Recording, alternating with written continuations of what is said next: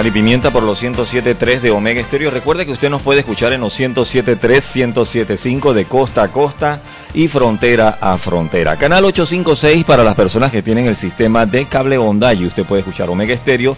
También les quiero invitar a que descarguen el app de Omega Estéreo en sus Android, en sus iPhone. Pueden entrar a Play Store y a App Store descargar el app de Omega Stereo totalmente gratis. Entrando a nuestra página web www.omegastereo.com, allí usted también puede escuchar Sal y Pimienta. Iniciamos Sal y Pimienta. Buenas tardes. Buenas tardes, bienvenidos a Sal y Pimienta, un programa para gente con criterio. Mariela, no, con... no me puedes decir nada porque las dos estábamos sentaditas allá afuera. Y él sale y nada más dice, las opiniones vertidas en este programa. él cree que con eso... No, pero yo entro repitiendo, son responsabilidad exclusiva de quien las emite. o sea que ya yo llevo el tiempo contado. ¿No te parece? Sí, sí, Claro, ya lo estábamos contando, pero es que tú sabes que él, él nos quiere intimidar. Sí, él le molesta que nos hayamos ido de vacaciones. Yo, eso yo lo noto en el fondo de su corazón. yo siento agresividad en mira, sus mira palabras. Mira la risa de Pulgoso, ¿ves? Mira la risa de Pulgoso. ¿Tú no te acuerdas del perro Pulgoso? Claro. ¿Cómo no me voy a acordar? Así mismo se ríe Pulgoso. Yo creo que él nos extrañó. Yo creo que sí. Yo creo que le hacía falta reírse en las que tardes. lo que lo acosemos y de todo. Chugi, me hice el manicure y se llenaron de bolitas, mira. Tú sabes que yo me hice el famoso ese de lo, del polvito la primera vez y me fue súper. Me demoró las tres semanas esas ¿De que verdad? demora. Y ahora que me lo hice, algo me echó la mujer arriba. Mira, están todas, ¿ves? Todas Esto opacas. se llama inversión negativa en, en manicure, no puede ser. Y no puede ser la manicurista porque tiene 27 años que me hace la uña. Tiene que ser que estás usando Tú sabes que yo tengo viejo. 27 años de ir al mismo salón de belleza. Mariela, yo te conozco. Yo te conozco. Tú eres una mujer de costumbres. Pero es una cosa increíble, ¿no? A mí me pasan, yo te dije lo que a mí me costó dejar mi lipstick, de, el único que yo usaba 18 años. Y después alguien me dijo, ábrete la posibilidad que hay otros colores. ¿Te dijo así? Y entonces yo me he puesto desde entonces otros colores, no muy subidos porque con esta cantidad de bemba que Dios me ha dado. Pero eso es lo que está de moda ahora, las bembas. Oye, cuando yo conocí a Angie. Maitín, que si, si me está oyendo, si a ver si se acuerda, un día me dijo, ay Mariela, tú te pusiste Botox, pero cuando el Botox apenas comenzaba, imagínate tú. Y yo le dije, ¿qué es eso? Dice eso, digo, no mami, esta bemba vino de fábrica. cuando yo estaba chiquita y yo peleaba con mi hermana, mi hermana me decía, siete bembas y un bistec. Y yo le decía, ojona, gorda. Así nos insultábamos nosotros. Mira si yo fui bembona desde chiquita. Estás viendo. Entonces no necesito Botox, Botox. Yo necesito como unos alambres para levantarme algunas otras cosas que se me están cayendo. Hilo, hilo, hilo, para jalar. Hilos, alambres, hamacas, tape, lo que sea que tape. Pero bueno, Chuy, estamos después de un fin de semana. Ay, que tenemos que coger el teléfono. Vamos a oír a la prensa y después hay que cocinar y después tenemos dos invitados. Vamos a hablar de un tema interesante. Aló, aló, aquí Chugi y la Pepper y allá. Dalia, hola. Dalia Pichel. ¿Cómo tú estás, vieja? Muy bien, ¿y ustedes? Me alegro que estés bien. Nosotras estamos, como ya sabes, bien. No me pueden decir siete bembas y un bistec porque me pongo brava, Dalia. Pero así me decía mi ¿Están hermana. listas para cocinar? Estamos lista. Avienta los ingredientes, cariño. Bueno, Yo sé cuál es la primera noticia. la- Yo sé cuál es la la- primera noticia. ¿Cuál es? Negaron la fianza, la solicitud de fianza de Ricardo Martinelli. Exacto, esa es la noticia de la tarde. Me Venga, imaginaba pues, yo. Garantía. cuéntanoslos todo. El juez de garantías, eh, Justo Vargas, le negó la fianza de excarcelación a Ricardo Martinelli. ¿Puedo decir un mal chiste? A ver, Justo fue bien justo. Ay, a mí me dio risa. dale, Dalia, no te voy más, dale. Buenas Sí, tardes, bienvenidos sí. a Sal y Pimienta. No podemos borrar esa primera parte y empezamos de nuevo. Yo me voy a llamar, yo me voy a Mariela. llamar. Mariela Ledesma. Ay, sí que me gustó, me la pusieron de papayita, diría Sabrina Bacán. Oye, dale. una pregunta, porque es que leí, leí esta mañana que el juez lo iban a escoger como al azar ese mismo, hoy mismo, eh, antes de la audiencia. ¿Fue así? Tengo entendido que sí, que lo escogieron hoy mismo. Mira qué interesante, es una manera de no de que no haya presiones, porque la verdad que, hombre, si tú sientas enfrente a un expresidente como el señor Ricardo Martinelli, a un juez de circuito que generalmente ve causas muchísimo más simples, hombre, eso tiene que amedrentar, ¿no? Pienso yo. no Ay, sé. mija, te ponen un tipo pandillero, asesino, violador enfrente y el juez lo tiene que hacer igual. La verdad es que Ricardo Ma- Martinelli es mantequilla, porque él pone su cara de toro, ¿no? Pero, pero... Ay, pero todo después viene toda la, la- toda la, la avanzada, No toda la No avalancha. dejado hablar, Dalia. No. Dalia, estás ahí, ¿verdad, Dalia? Sí, claro. Dale, dale. Bueno, eh, dijo que negó la fianza en que no ha habido una variación en el proceso que se le sigue por las escuchas. Eh, así que básicamente dijo que no había razón para cambiar la medida en la Claro. que está porque nada ha cambiado. Claro, y es verdad, o sea, esa fianza ya fue negada en varias ocasiones por la propia Corte Suprema de Justicia y sí, no ha cambiado Los ningún mismos elemento. peligros, acuérdate que la fianza es una de las medidas que se da para sustituir otras más fuertes como la detención. Entonces, tú tienes que decir que algo cambió, que es diferente, pero hay hechos que en este caso nunca van a poder cambiar y a mi gusto no van a ser posible que Ricardo Martinelli tenga fianza antes de llegar al juicio oral. Y es el hecho de que él no se presentó en Panamá cuando lo llamaron. Es el hecho de que él eh, vino esposado y extraditado. Es el hecho de que él ha tenido, a mí me encantó cuando la fiscal y todo el mundo y los abogados de, la, de los querellantes sacaron la cuenta de todas las visitas médicas que ha tenido, de todas las malacrianzas que ha hecho en la, en, en la cárcel, de todas las cuestiones que le han sacado disciplinarias, porque es que el tipo es un mal reo, pero es que es mal reo, es mal ciudadano, fue mal presidente, a me- salvo aquellos que, se, que, que, que que recogieron, como dicen en, en la YECA, porque, porque se beneficiaron de los, de los proyectos, pero el tipo, o sea, ha demostrado a lo largo, no, se fue al Santo Tomás y no le dio la gana hacerse los exámenes, a lo largo de su vida ha demostrado que él es un irreverente, que en algunos casos tiene gracia, pero que cuando la irreverencia es contra la justicia, la justicia no puede volver a confiar en ti. A mí me a mí me llama muchísimo la atención que el abogado defensor Alfredo Vallarino en sus argumentos que utilizó al principio, él dice que eh, Ricardo Martinelli había salido de Panamá porque no confiaba en la justicia panameña. Y yo digo, ese es el mejor argumento para la fiscalía. Claro. Porque si tú no confías en la justicia Claro. panameña, entonces en la primera oportunidad que tú vuelvas a tener vas a salir ir. huyendo nuevamente. ¿Qué ha cambiado con no si ahora confía en la justicia panameña? no? Exactamente. Entonces, sí, a ver, la, la verdad que a mí me pareció bastante ilógico que le fueran a conceder la, la fianza. Pero Por me supuesto, parece bien, por eso es que de, de- en broma y en serio digo, justo fue bien justo, porque la verdad es que las valoraciones se hicieron, O sea, acuérdate que o él- sea, y lo repites. pero sí que un chiste bueno. es malo, es un mal chiste. Es como un pollito que estaba llorando y le preguntaron, ¿qué te pasa? Roberto. Dice, es que mi mamá se fue por un sancocho hace dos días y no ha regresado. Y Roberto se ríe. Y Roberto se ríe. Son esos chistes pendejos que me gustan, pues, que me gustan. Dios mío. No, mira, déjame decirte algo, Anet, que yo creo que hoy tuvimos una cátedra de entender realmente eh, eh, eh, el- en, en el sentido de la defensa lo que es cuando la ley quiere decir que las circunstancias hayan variado. Las circunstancias no han variado. Y ese tema de escoger el juez el mismo día mediante un sorteo me parece extraordinario porque a ver cuántos jueces son, 20, 30. Son 30. 30, que le toque a uno de 30 es mucho más fácil eh, eh, eh, poder tener eh, la, la incertidumbre que te crea me parece mucho mejor para los efectos de que no haya posibilidad de comprar a nadie, porque bueno, ya ves que anda un abogado por ahí diciendo que él compra jueces todos los días, ¿no? Sí, señor. Y bueno, ahí hay que darle chapó al órgano judicial con tanto plomo que le tiramos aquí, porque además transmitieron la audiencia en vivo, que no iba a ser así. Sí, muy Hubo bien. una solicitud por parte de los Muy querellantes bien, para que fuera bien. en vivo y bueno. Es que esa es la se- mejor garantía, Hombre, claro Anet que y sí. Dalia, de transparencia, es que todo el mundo lo pueda ver. Cual. Dalia, ¿qué más tienes por allá? Cuéntanos. Bueno, eh, ah, bueno, con lo de Martínez y mañana hay una nota bastante extensa con reacciones y de todo en el impreso. Empresa.com. En el martes financiero, mañana es el evento de Visión 2019, donde todos los candidatos presidenciales, van a asistir los siete candidatos, eh, van a presentar sus planes económicos en los que se debe sostener el país. Eh, el evento es en la mañana, van a estar todos y va a publicar como que un recuento de todos sus planes eh, económicos en el martes financiero, o sea que ese es como el plato fuerte de mañana. Qué bien. Y bueno, además de eso, hoy pasaron bastantes como cositas por aquí por allá. El Tribunal Electoral presentó, le entregó el padrón electoral final a todos los candidatos y a todos los partidos políticos. Ujú. Em, hay 2.757.000 panameños habilitados para votar.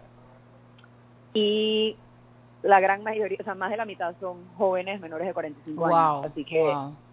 ahí está el, el tema. El fuerte, lo espeso del chicheme está en la juventud de menos de 45 años. Qué bien. Y además, bueno, en otras noticias, el candidato y diputado alcalde, o sea, candidato a alcalde y diputado eh, de Valderrama, presentó a Edna Jaramillo como su vicealcaldesa.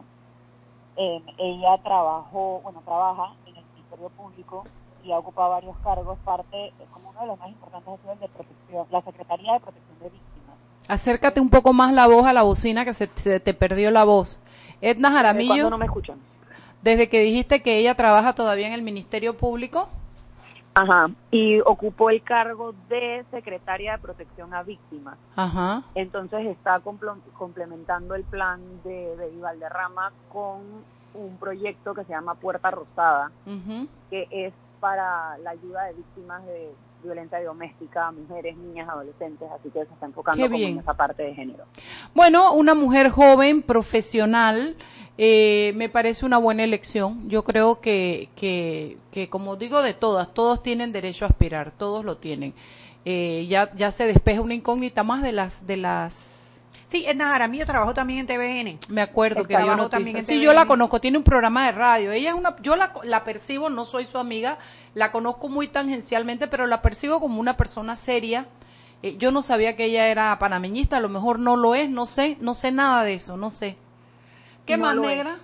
No es panameñista, es independiente. Es que si, está, No, si trabaja no en el Ministerio Público, Popular. no Ah, puede, claro, no puede claro. participar en política. Tienes razón. Sí. Y bueno, además estaba el candidato Blandón ahorita mismo por presentar su candidata a vicepresidenta. Ella dijo que es mujer, pero no se sabe quién es. Hay como muchos rumores en el aire, pero nada concreto. Ay, de verdad, Dalia, ¿no viste todos los memes? Le pusieron, Dundunzua le decía, no te tires, Blandón, que yo voy a ir contigo. le ponían ahí, le pusieron a la Guantú, le pusieron a Franklin Robinson, le pusieron a pusi- Ay, no, la gente, la gente sí es, conchale, la gente sí es. Bueno, hoy en la noche se despeja ya la última, la incógnita, última y ahora que regresemos del cambio vamos a conversar un poquito sobre los candidatos Venga. a vicepresidente que han sido anunciados. Dalia, gracias. ¿Tienes algo para mañana? Bueno, eh, bueno martes financiero. martes financiero es lo, lo grande que va a haber. Excelente. Bueno, Besito, entonces, nena, chao. un abrazo. Gracias. Chao, nos vemos, nos escuchamos ahorita. Sí. Vámonos al cambio comercial.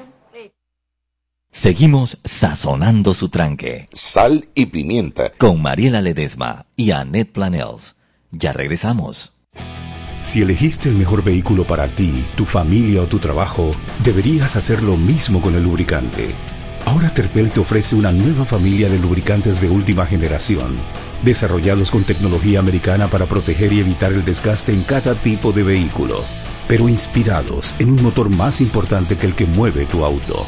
Máxima protección y mayor rendimiento para el motor que mueve tu vida. Nuevos lubricantes Terpel. Para que su local, servicio o producto se dé a conocer o incremente ganancias, anúnciese en Sal y Pimienta 391-7670-6671-3411. Si usted nos escucha, sus clientes también. Sal y Pimienta 391-7670-6671-3411. Siempre existe la inquietud de cuál es el mejor lugar para cuidar su patrimonio. En Banco Aliado tenemos la respuesta. Presentamos el nuevo plazo fijo Legacy, porque creemos en el valor del ahorro, la conservación y rendimiento de su capital y el fortalecimiento de su patrimonio. Banco Aliado, vamos en una sola dirección, la correcta.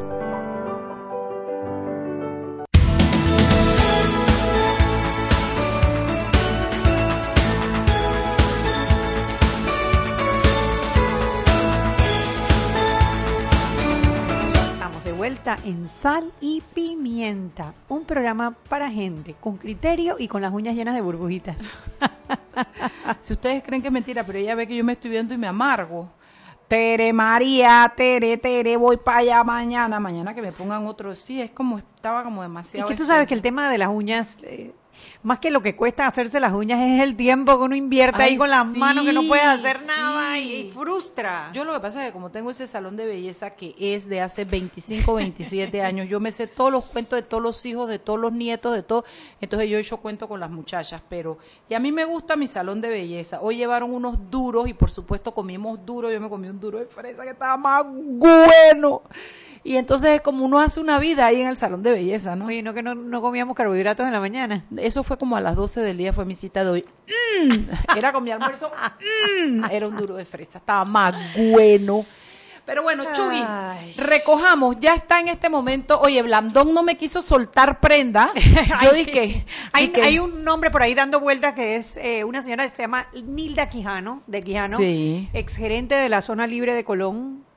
Eh, se Mujer ve profesional. mujer afrodescendiente. Mira, habría que investigar un poquito más, pero por lo que aparenta pues No la conozco, noticia, ¿ah? no, No sé la si sea conozco. esa estamos aquí especulando como está especulando todo Panamá porque a raíz de los eh, nombramientos de, de Gabriel Carrizo, José Gabriel Carrizo para Nito Cortizo y de Luis Casís para eh, Rómulo Rux. Entonces, bueno, empezaron las, las bromas Ay, con quién va a ser cómo el... me he reído.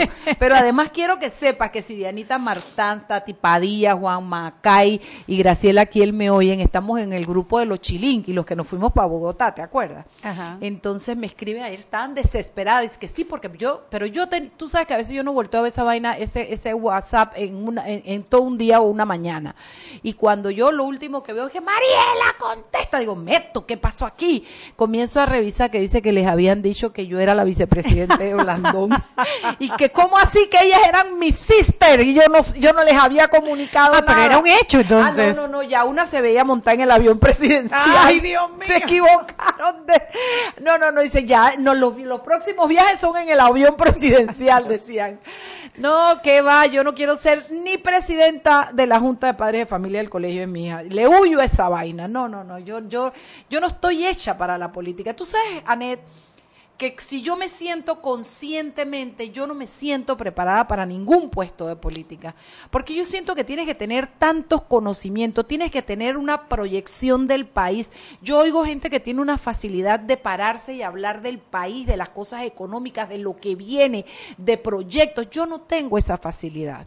Bueno, y es que más que hablar, porque yo creo que si tú sí tienes mucha facilidad para hablar, yo creo que la Con competencia más importante, más que el conocimiento, pues puedes tener asesores.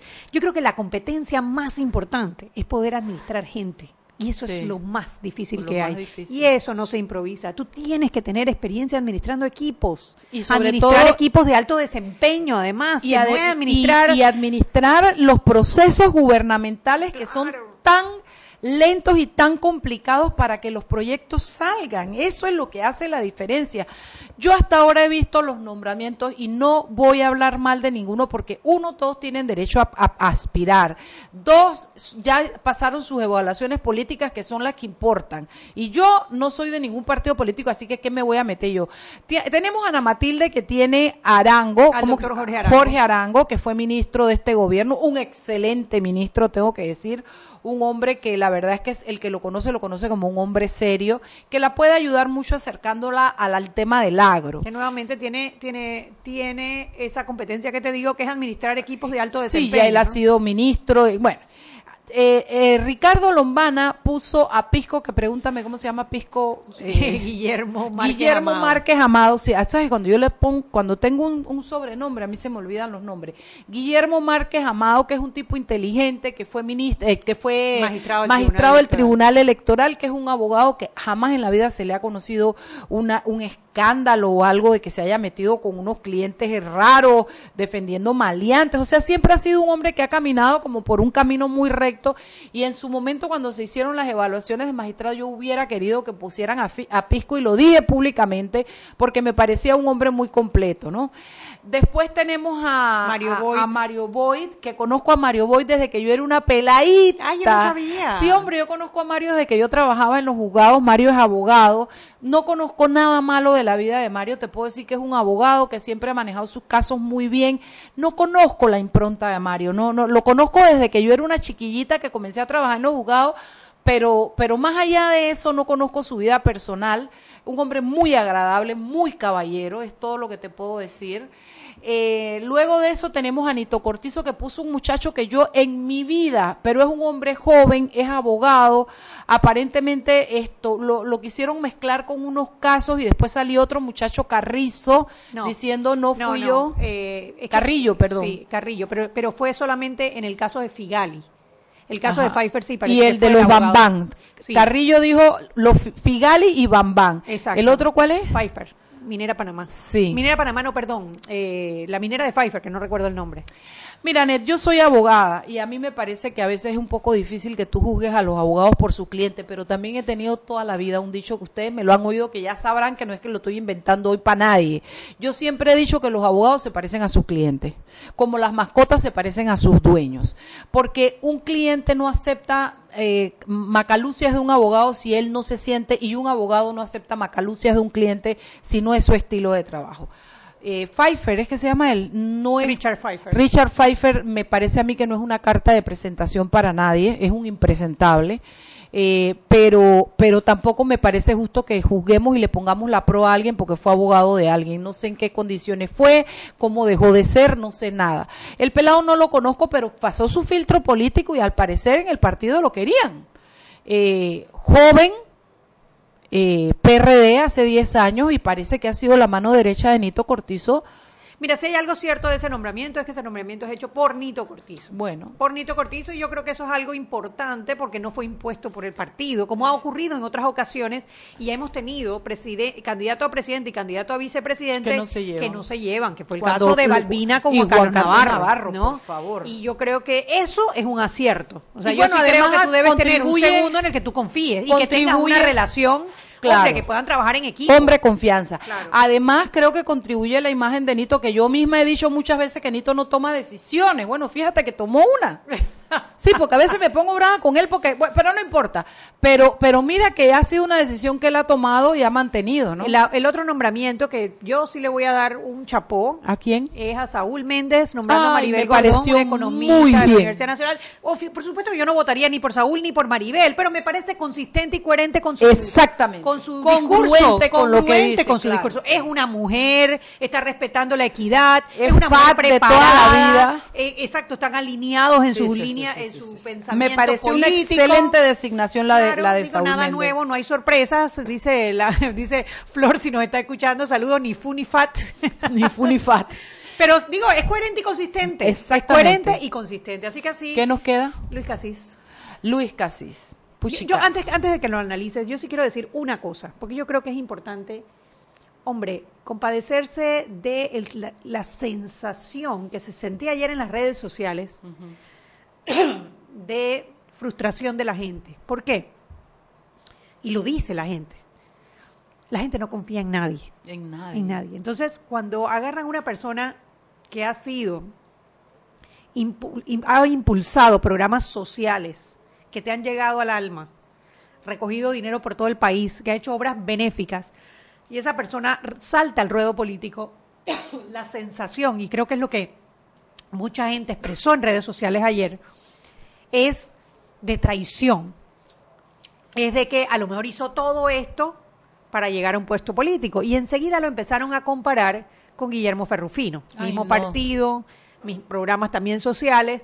Yo creo que estamos hablando de dos, Dos personas, personas de calidades de personas completamente distintas. Yo Sí. aprecio a, a, a Casillas, yo estoy segura que su intención es Era noble, genuina. es noble Es- y es es- genuina. Sí. Es Yo, yo- noble yo y en ese genuina. sentido yo digo que yo no discuto la intención de las colectas que hizo casi además nosotros lo conversamos y tuvimos a Casi aquí casi sufrió un accidente Dios le dio una oportunidad y él decidió hacer el bien y lo ha hecho y yo estoy segura que no lo hizo pensando en política lo hizo genuina auténticamente Dicho El- esto, y yo no diría una palabra mal de Casillas, a mí me parece un Nunca. hombre noble, trabajador. noble y trabajador. Yo sí tengo que decir que obviamente no lo están nombrando por su gran corazón ni por No. sus obras sociales. Lo están nombrando le están sumando los puntos que él tiene no Exacto, la confianza que él tiene de la gente. exactamente para un proyecto político que es inconsistente e incongruente porque precisamente las cosas por las que Casillas ha estado recogiendo dinero son provocadas por casos de corrupción como, la, como el, partido al cual él se está postulando como vicepresidente. Entonces, esa es la parte. Bueno, déjame decirte que ahí es donde yo pienso que ojalá no lo cojan de Congo y ojalá no lo enreden en la pata de los caballos. Él es grande, él es mayor de edad, es un hombre que ha sabido tomar decisiones en su vida y ojalá él no permita que la capitulación, que es lo que están haciendo, que es la captación de su caudal eh, eh, de cariño que le tiene la gente y de, y de, y, de que le creen credibilidad, eh, la pone al servicio de este candidato, porque eso es así. Ojalá que él no permita que más allá de que usen su caudal de credibilidad, quede enredado en nada, porque él es un hombre honrado, yo no tengo duda de eso, y es un hombre que sabe tomar sus decisiones, pero dicho esto, digo que Luis puede ser tan inocente, eh, eh, José, perdón, puede ser tan, tan inocente que ojalá que vea, pueda ver más allá de su nobleza. Es lo que a mí me parece. Yo, yo realmente, si fuera la mamá, la hermana, la tía, la madrina, le hubiera dicho, papá, no se meta en eso, y menos con ese partido que es el que está subiendo y bajando escaleras, un montón de gente que está juzgada, siendo juzgada, etcétera no había necesidad. Creo que es un excelente reportero, creo que es un excelente camarógrafo, creo que es un muy buen ser humano, pero no estoy... Y a, mí me preocupa, bueno, me preocupa no, o sea, lo veo reflejado en el espejo de eh, Ferrufino y de Lucy Molinar, que tenían eh, un impacto en, la sociedad. en la sociedad y que obviamente después de saltar al gobierno de, o sea ponte que ponte que llegaran que también pues hay que ver si llegan. Eh, el regreso a la vida a la vida. más difícil sí. bueno los otros dos no han podido. Bueno yo yo espero que se mantenga impoluto como hasta ahora que se mantenga como un alma noble bueno lleno de buenas razones y que no se deje cuentear esto, bueno, vámonos al cambio temprano porque hoy tenemos unos invitados y hay un tema interesante que es Venezuela. Tenemos a alguien que nos envían desde la Embajada de Venezuela para hablar, pero también tenemos a nuestro querido Alonso Illueca, que es un, un abogado de Derecho Internacional. Y en la mitad del programa vamos a tratar de analizar dónde está Venezuela ahora y hacia dónde va. Seguimos sazonando su tranque. Sal y pimienta. Con Mariela Ledesma y Annette Planels. Ya regresamos. Siempre existe la inquietud de cuál es el mejor lugar para cuidar su patrimonio. En Banco Aliado tenemos la respuesta. Presentamos el nuevo plazo fijo Legacy, porque creemos en el valor del ahorro, la conservación y rendimiento de su capital y el fortalecimiento de su patrimonio. Banco Aliado, vamos en una sola dirección, la correcta. Para que su local, servicio o producto se dé a conocer o incremente ganancias, anúnciase en Sal y Pimienta 391-7670-6671-3411. Si usted nos escucha, sus clientes también. Sal y Pimienta 391-7670-6671-3411. Omega Estéreo nació en la mejor época, la inolvidable década de los 80. Descubrimientos científicos, avances tecnológicos, la Guerra Fría, videojuegos. Escuchan transmisiones de prueba de Omega Estéreo, nueva corporación radial con total cobertura nacional. 7 de febrero, año 1981. Es inaugurada la primera cadena nacional simultánea en FM Estéreo 24 horas. 24 horas pensando en usted. Hemos crecido a nivel profesional y tecnológico. Te ofrecemos una programación de calidad con contenido. Gracias por formar parte de Omega Estéreo en estos 38 años. Joven, ayúdeme. Me dijeron que por aquí hay un lugar donde pueden encontrar sillas de rueda, andadera y eso. Casualmente vengo de ahí. La casa del médico es el lugar donde compro todo lo que necesito si de salud se trata. Y la gran mayoría de los médicos compramos ahí. Joven, ¿y cómo están los precios? Excelente, los precios justos y tienen también equipos para alquilar. La casa del médico, sillas de rueda de todo tipo y tamaño, andaderas, muletas, camas hospitalarias y todo lo que necesita el profesional de la salud para beneficio del paciente. Ubicados en Panamá, calle Justo Orsemena y en Chiriquí, Plaza Luar, local 1 a a un costado del Hotel Ciudad de David, la casa del médico. Contáctanos al 207-6300 en Panamá o al 787-0028 en David y síguenos en nuestras redes sociales de Instagram y Facebook.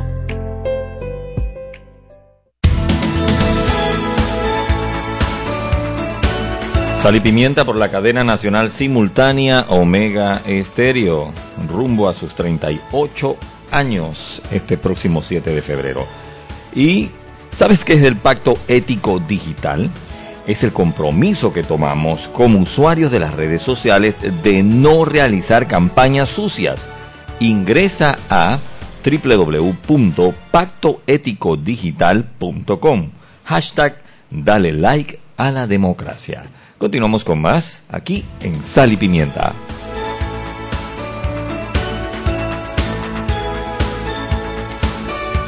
Estamos de vuelta en Sal y Pimienta, un programa para gente con criterio como Bachi Sousa Leno, que ustedes pueden creer que ese man me escribe de que, hey, dos meses esperándola y me hablan de manicure, no, hombre, no.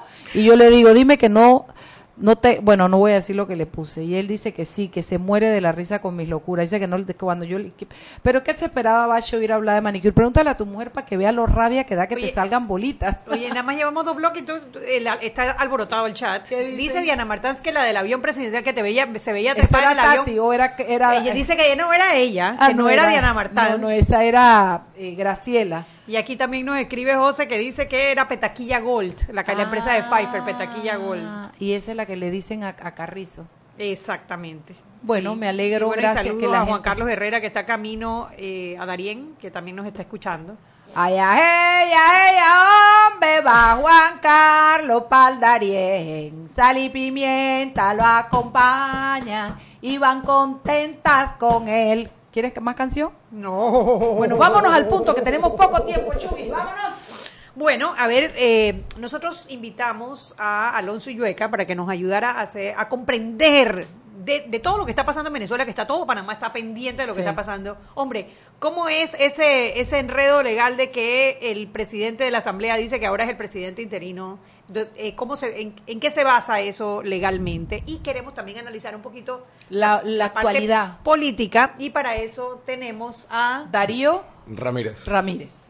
Que es el Soy parte del equipo de representación diplomática de Juan Guaidó. de Ah, Juan. Guaidó en Panamá. Entonces vamos a analizar un poquito porque, si recuerdan, Juan Guaidó, presidente de la Asamblea, presidente elegido por los venezolanos, o sea, fue elegido diputado por los de venezolanos y eh, la Asamblea lo nombró presidente de la Asamblea, eh, se declaró el presidente eh, interino de Venezuela porque al terminar el primer mandato de Nicolás Maduro y al haber elecciones no que no fueron reconocidas por muchos países porque hubo muchas irregularidades, entonces él dice que es un usurpador y él se toma la presidencia.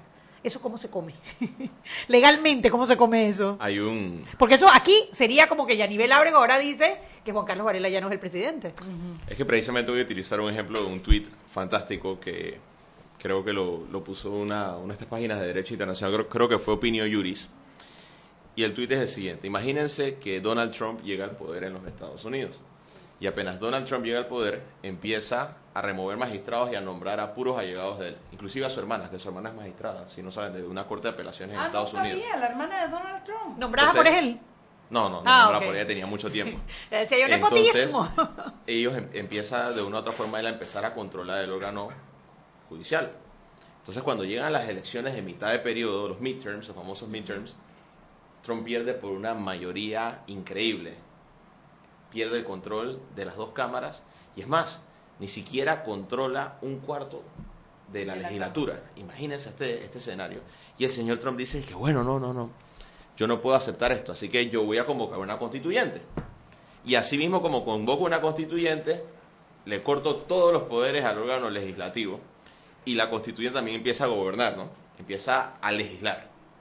Entonces el No, además- señor Trump no contestó con esto. Voy a, voy a hacer un aditivo allí. Ajá. Que no nada más, o sea, para convocar a la constituyente tú tienes que ir a un proceso en donde el pueblo dice, sí queremos ir a la constituyente. La facultad que tenía en ese momento él era poder hacer la convocatoria para preguntar. Él se saltó ese paso y fueron de una vez a elegir a los constituyentistas. O, o sea que no hubo referéndum antes de. No hubo referéndum antes y además se hizo con un Consejo Nacional Electoral vencido, que la Asamblea estaba nombrando y él dijo, a mí no me importa lo que diga esa Asamblea, yo voy a seguir actuando con este mismo Consejo Electoral.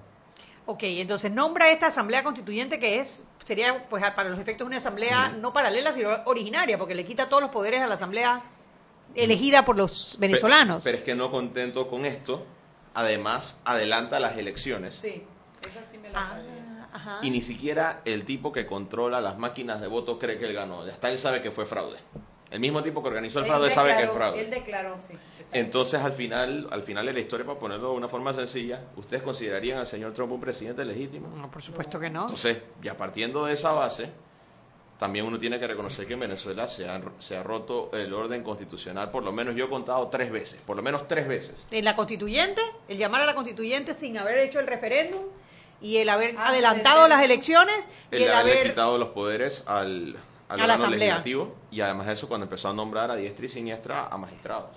Ajá. Porque la, creo que también la Asamblea tiene competencias para nombramiento de magistrados. La Asamblea Nacional eh, de Venezuela empezó en el 2015 con el principal problema fue que la última asamblea, que era mayoría chavista, eh, nombraron a los magistrados de última hora, corriendo para tener entonces un Tribunal Supremo de Justicia totalmente obediente al régimen de Maduro.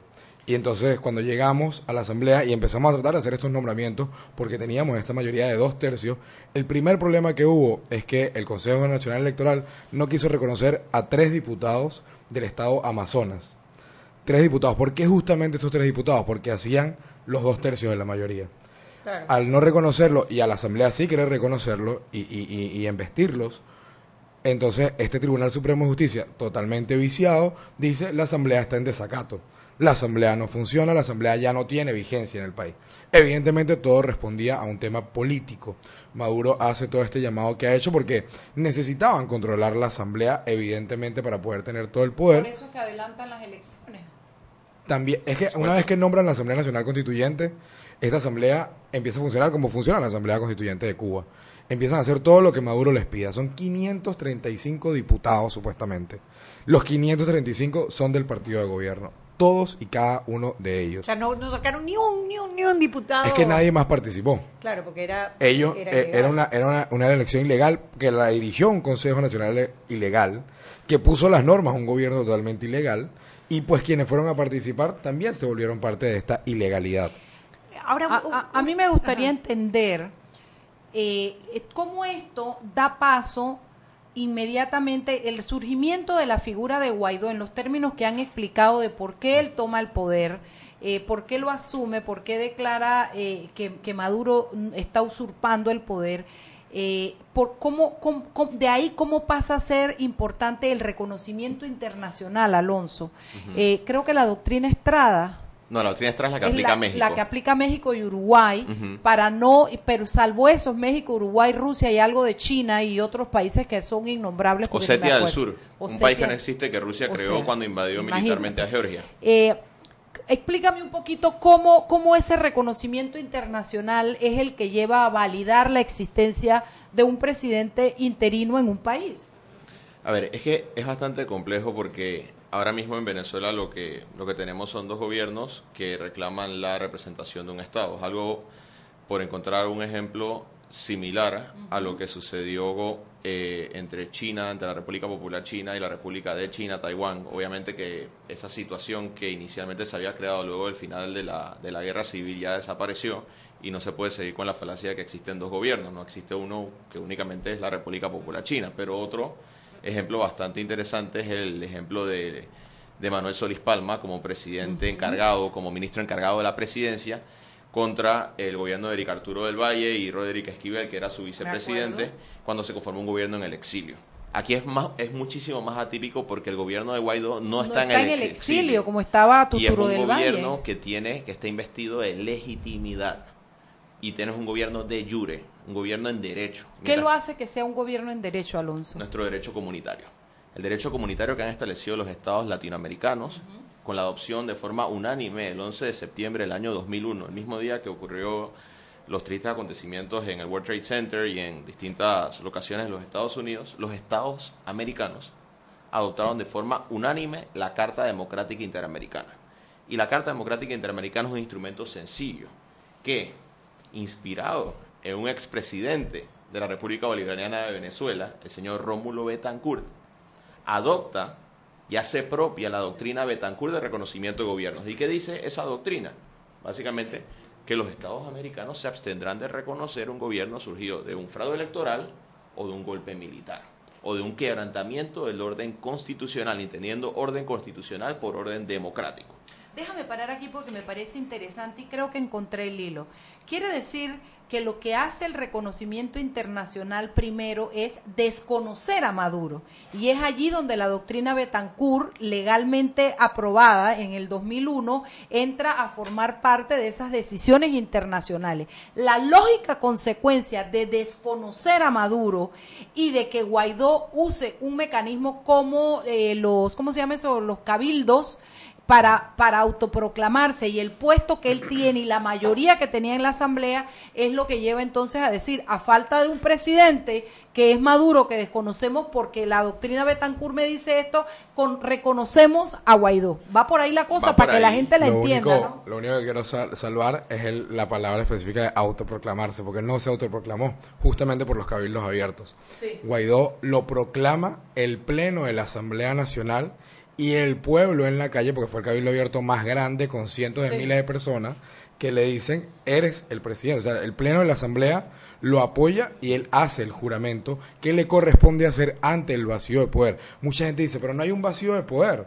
Porque ahí está Maduro. No, Maduro está usurpando el poder. Él no debe estar allí y solamente está allí por el apoyo de la Fuerza Armada. Entonces, de todos los países de Latinoamérica, entiendo que solamente México, Uruguay, Cuba. y- bueno, Cuba, Cuba que no- Y CARICOM que estaba un poco bueno, ambivalente. CARICOM, claro. Son los, lo- bueno, vamos a decir, sacando a CARICOM, sacamos de, lo, de tierra firme, ¿eh? México, Uruguay, Bolivia. Bolivia, Bolivia. y Cuba son los únicos que no reconocen a Guaidó como presidente. No, Entiendo- Nicaragua, puedes meter Nicaragua, Nicaragua. en el combo y El Salvador también estaba hasta hace poco Hasta una postura bastante... Y habrá que ver ahora con el nuevo presidente. ¿no? Pero, Exacto. pero, por ejemplo, México habló de otra doctrina que no era la doctrina, La doctrina. Estrada. La doctrina Estrada que hablaban de que era la relación era con los pueblos y no con los presidentes. La doctrina Estrada es la aceptada de una u otra forma a nivel internacional, a nivel mundial.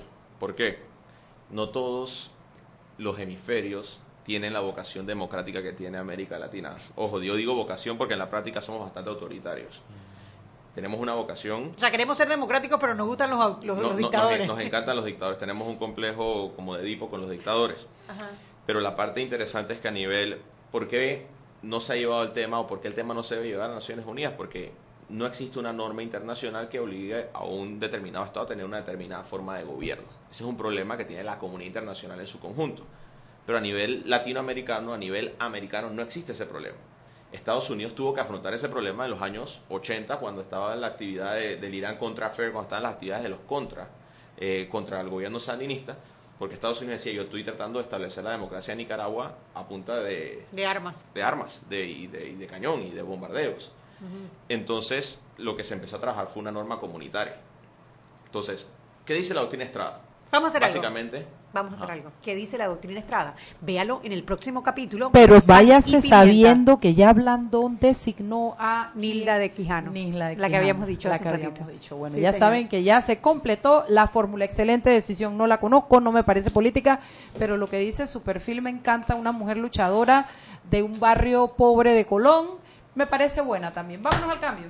Seguimos sazonando su tranque. Sal y pimienta. Con Mariela Ledesma y Annette Planels. Ya regresamos. Joven, ayúdeme. Me dijeron que por aquí hay un lugar donde puede encontrar silla de rueda, andadera y eso. Casualmente vengo de ahí. La casa del médico es el lugar donde compro todo lo que necesito si de salud se trata. Y la gran mayoría de los médicos compramos ahí. Joven, ¿y cómo están los precios? Excelente, los precios justos y tienen también equipos para alquilar. La Casa del Médico, sillas de rueda de todo tipo y tamaño, andaderas, muletas, camas hospitalarias y todo lo que necesita el profesional de la salud para beneficio del paciente. Ubicados en Panamá, calle Justo Orsemena y en Chiriquí, Plaza Luar, local 1 a un costado del Hotel Ciudad de David. La Casa del Médico. Contáctanos al 207-6300 en Panamá o al 787-0028 en David y síguenos en nuestras redes sociales de Instagram y Facebook. Para que su local, servicio o producto se dé a conocer o incremente ganancias, anúnciese en Sal y Pimienta 391-7670-6671-3411. Si usted nos escucha, sus clientes también. Sal y Pimienta 391-7670-6671-3411. Si elegiste el mejor vehículo para ti, tu familia o tu trabajo, deberías hacer lo mismo con el lubricante. Ahora Terpel te ofrece una nueva familia de lubricantes de última generación, desarrollados con tecnología americana para proteger y evitar el desgaste en cada tipo de vehículo, pero inspirados en un motor más importante que el que mueve tu auto. Máxima protección y mayor rendimiento para el motor que mueve tu vida. Nuevos lubricantes Terpel. Siempre existe la inquietud de cuál es el mejor lugar para cuidar su patrimonio. En Banco Aliado tenemos la respuesta. Presentamos el nuevo plazo fijo Legacy, porque creemos en el valor del ahorro, la conservación y rendimiento de su capital y el fortalecimiento de su patrimonio. Banco Aliado, vamos en una sola dirección, la correcta.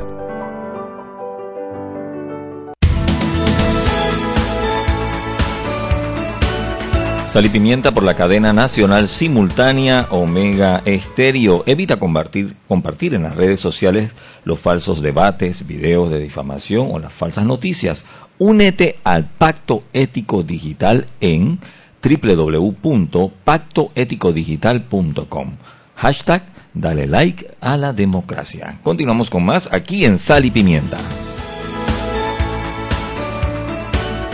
Vuelta en Sal y Pimienta, un programa para gente con criterio. Me estoy informando sobre el currículum de la Nilda de Quijano. Tú conlleva que yo me estoy informando. O sea que en un rato tú nos informas un resumen ejecutivo porque la mujer tiene un currículum eh, largo. Bueno, una historia linda. hasta donde Tiene una historia linda, sí señor, la verdad que sí, tiene una historia linda. Bueno, estábamos conversando sobre la doctrina Estrada. Estrada, que es la doctrina en la que eh, la relación con los países es a través de los pueblos, no tanto de sus gobernantes. Y es sobre lo que se basó México para no reconocer a Juan Guaidó.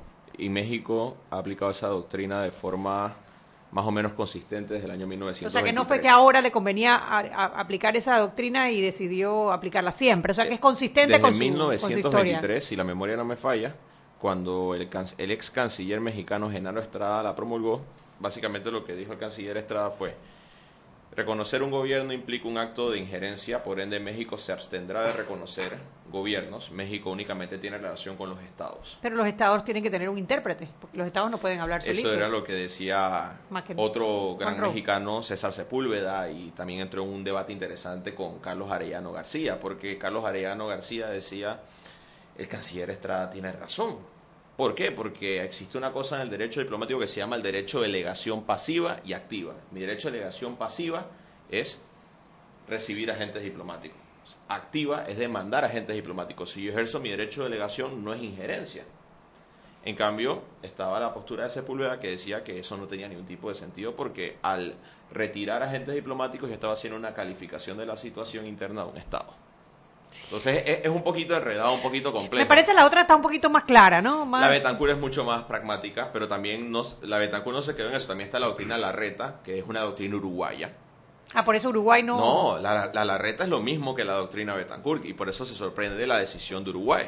Claro. Porque la de México yo entiendo que es una posición de principio y consistente. La de Uruguay tiene la doctrina Larreta que los obliga a ellos a tener gobiernos democráticos también. O sea que ellos están desconociendo un acto en contra de la democracia como hizo Maduro Y de una doctrina y de una propia doctrina nacional, propia ellos, nacional. O sea que eso sí es Si, inconsistente. si uno investiga un poco y escribe doctrina Larreta en internet, uno se va a dar cuenta de que la doctrina Larreta fue promulgada por un canciller uruguayo.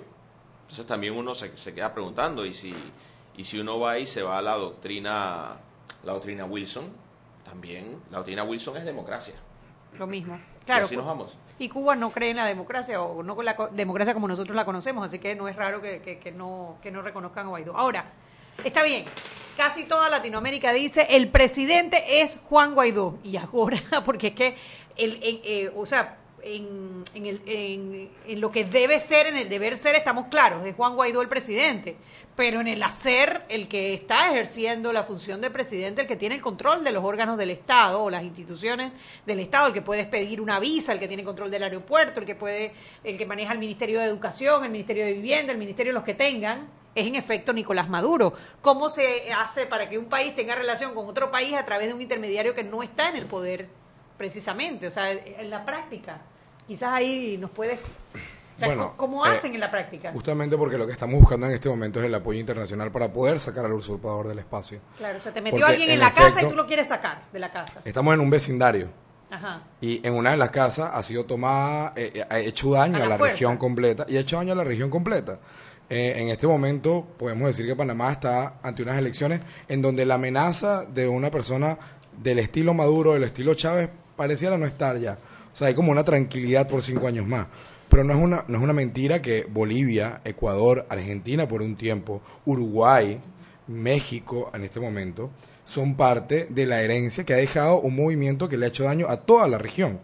Por eso, es que toda la región tiene que moverse esa hacia responsabilidad Cuba, que dice que fueron los exportadores y luego encontraron Totalmente. asidero con Venezuela y se ha ido propagando, no es lo que dicen los... los- Totalmente, y ahí yo siempre hago eh, un llamado de atención. Yo tengo ya cinco, eh, cuatro años y medio viviendo aquí en Panamá como refugiado político y cada vez que tengo la oportunidad lo hago y le hago un llamado a, a las personas panameñas a que tengan el ojo muy atento.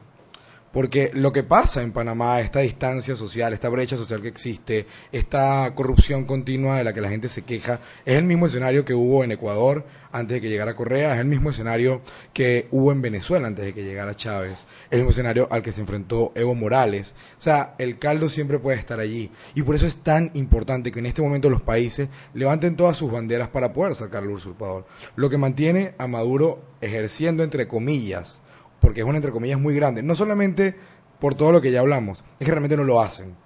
O sea, Maduro no le está dando eh, eh, lo que le tiene que dar a la gente, no está dando asistencia social en los hospitales.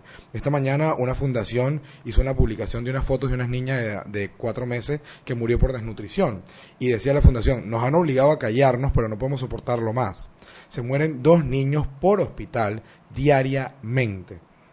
Son más de Estás en 700 ese niños por hospital. Y como nos queda tan poco tiempo, yo quisiera saber hacia dónde va ahorita toda esta coalición de Guaidó con la ayuda internacional. Tengo entendido que ya están próximas a llegar las primeras cosas de la ayuda humanitaria que va a llegar a algún lugar de Colombia, Cúcuta. Cúcuta. que ¿Cuán- es el- ¿Sabes la cuándo frontera es? con en teoría es este viernes ya está llegando el material y este viernes se va a hacer eh, pues el primer intento en cruzar el puente Simón Bolívar ahí hay una no, no queremos poner una diatriba a nadie la ayuda es necesaria, no solamente para una gente de un carne político de otro, No, es de no. todo el mundo. Los militares están mal y por eso el llamado a la ley de amnistía nuestro es tan importante. No solamente aquí, por ejemplo, en Panamá, a los funcionarios de la embajada, que se lo hemos hecho llegar varias veces. Los militares tienen en sus manos la posibilidad de acabar con su propio sufrimiento, porque Maduro está dispuesto a dejar que todos ellos se mueran y morir el de último antes de re- resolver el problema que todos ellos tienen. Los militares sufren de todo lo que se está sufriendo, de la falta de medicinas, de la falta de alimentos, de la falta de seguridad.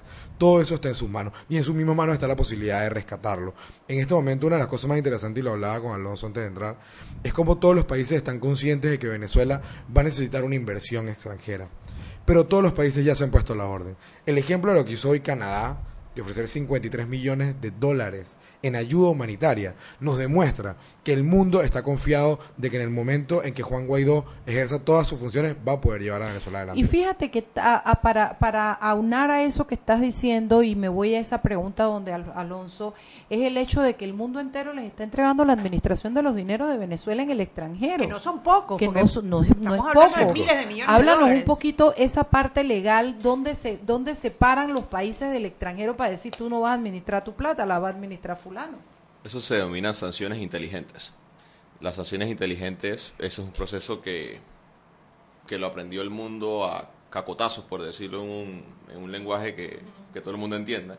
Cuando, en medio de la guerra del Golfo, cuando Saddam Hussein decidió tomarse Kuwait, básicamente Naciones Unidas entró con todo para expulsar a Saddam Hussein de Kuwait y restablecer el Estado de Derecho en ese pequeño país del Medio Oriente.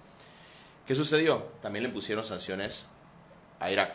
Y la gente en Irak se está mu- muriendo de hambre. ¿Por qué? Porque al régimen no le importaba. Al régimen no le afectaba nada. Entonces, el concepto de sanciones inteligentes o smart sanctions, como se conoce, busca precisamente cortar el ingreso a las fuentes de dinero o a las fuentes de financiamiento estatal y por otra parte no dejarlos viajar a ningún lado.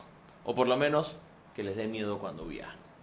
Que cuando viajan a algún lugar esté la posibilidad que la fiscalía los arreste. Y, la, y esa parte de que no solo les corta el flujo del dinero y la administración del dinero que está depositado en los bancos de estos países, sino que decide quién sí puede administrarlo. Por supuesto, y también el hecho de que Estados Unidos juega un rol fundamental porque la mayoría de las transacciones bancarias donde llegan pasan por Nueva York.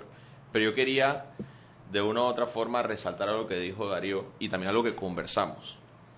Y es que la forma en la que yo lo he podido leer, la forma en la que yo he podido ver cómo el presidente Guaidó se ha estado comunicando con el pueblo venezolano en los últimos días, es que es un hombre que también ha aprendido de los errores de otros países. Ha aprendido de los errores, por ejemplo, de Estados Unidos.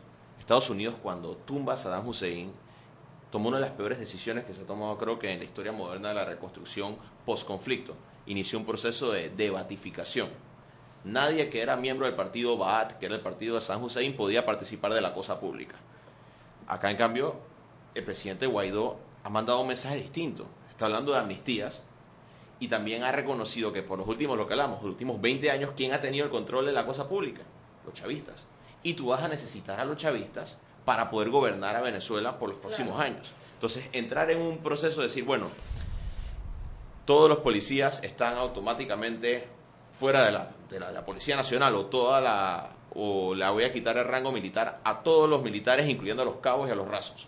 Eso creo que sería algo totalmente Sí, improductivo. Que fue algo que, vivimos, igual. que, que lo vivimos en Panamá también. Después de la invasión, ¿tú qué hacías con todos los que pertenecían a la Fuerza de Defensa?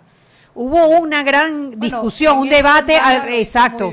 Claro, y fue Y- Ricardo y Arias Ricardo Calderón Arias el que trajo a todos ellos a pertenecer a la Policía Nacional, haciendo un filtro, obviamente, y procesando a los que había que procesar. Pero eso creó una, un enfrentamiento entre los que decían no, que, que no se podía porque aquellos habían sido unos asesinos, que habían golpeado a la población, y otros que decían, oye, tú no puedes tener gente que está armada o que lo que sabe es estar armado tirados en la calle sin hacer nada. Un insumo rapidito. Eso lo aprendió bien eh, el doctor Arias Calderón. Los gringos no lo hicieron. Y si se hace en Venezuela, ¿qué va a suceder? Va a suceder lo mismo que pasó en Irak. En Irak, todos los militares se aliaron con quiénes? Con los extremistas islámicos. Claro. Y salió ISIS. Salió Al Qaeda en Irak. Claro.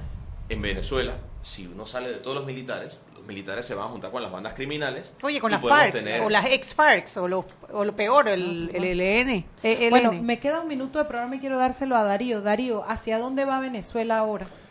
Yo creo que haciendo un resumen justamente de lo que estábamos hablando ahorita, eh, Chávez llegó hace 20 años, que se cumplieron hace, hace dos días, con una misión clara que era dividir al pueblo de Venezuela. Y se han dedicado a dividirnos durante 20 años. Guaidó, en algo que ha sido tajante y claro, es que nosotros ya no buscamos una división. La ley de amnistía y la muestra de querer construir puentes para poder lograr exactamente un país en el que todos se sientan incluidos, en el que no vuelvan a existir resentimientos, porque lo más importante para la región es que si el caso de Venezuela no sirve para que aprendamos, estamos Estoy condenados como región. Estoy de acuerdo contigo. Estamos 100% condenados como región. Tenemos que aprender a llevar la democracia de una manera que no sea a través del resentimiento. Y lo del que me gusta es que es una fórmula venezolana para los venezolanos, porque Sí. lo que ha ocurrido con Guaidó, en cómo quedó nombrado y ratificado por el Cabildo, jurado por la Asamblea, todo es una forma, es una fórmula local de ustedes que nadie les inventó y que está basada en la ley. esta dictadura tampoco, también es nueva. Y, y las maneras en que hemos estado tratando de atacar a esta dictadura ha sido como se atacaban a las dictaduras viejas. Y el problema es que, lo- por decirle, los malos han- le han agarrado el juego a la democracia. Han sabido cómo llegar a esos espacios. Entonces tenemos que buscar nuevas maneras de defendernos. Ojalá sirva ese ejemplo. Bueno, se me acabó el tiempo, pero está Gracias de lo más interesante. De verdad, yo le deseo con todo mi corazón al pueblo venezolano que salga cuanto antes de esto, porque ya de sufrimiento han tenido bastante. Gracias a Gracias Darío. a ustedes por la invitación. Van, pero esto no se acaba aquí, van a seguir viniendo Alonso y también Alonso, tenemos que hablar de Nicaragua también, vamos a crear un programa para Nicaragua, porque es que no podemos abstraernos de lo que está ocurriendo en la región, porque cuando veas las barbas de tu vecino arder, pon las tuyas en remojo. Y por eso en este día de las elecciones de mayo hay que decirle no a la, reelección, reelección, sí, señor. de los malos, hay que comenzar a ver las cosas buenas y por quién votas. Y los panameños tenemos que tomar posiciones públicas, que estamos muy cobardes sí, y los cobardes. corruptos no les da vergüenza lo que están haciendo. Bueno, chao, chao. nos Vámonos. vemos, bye. Hemos presentado Sal y Pimienta. con Mariela Ledesma y Annette Planels. Sal y Pimienta.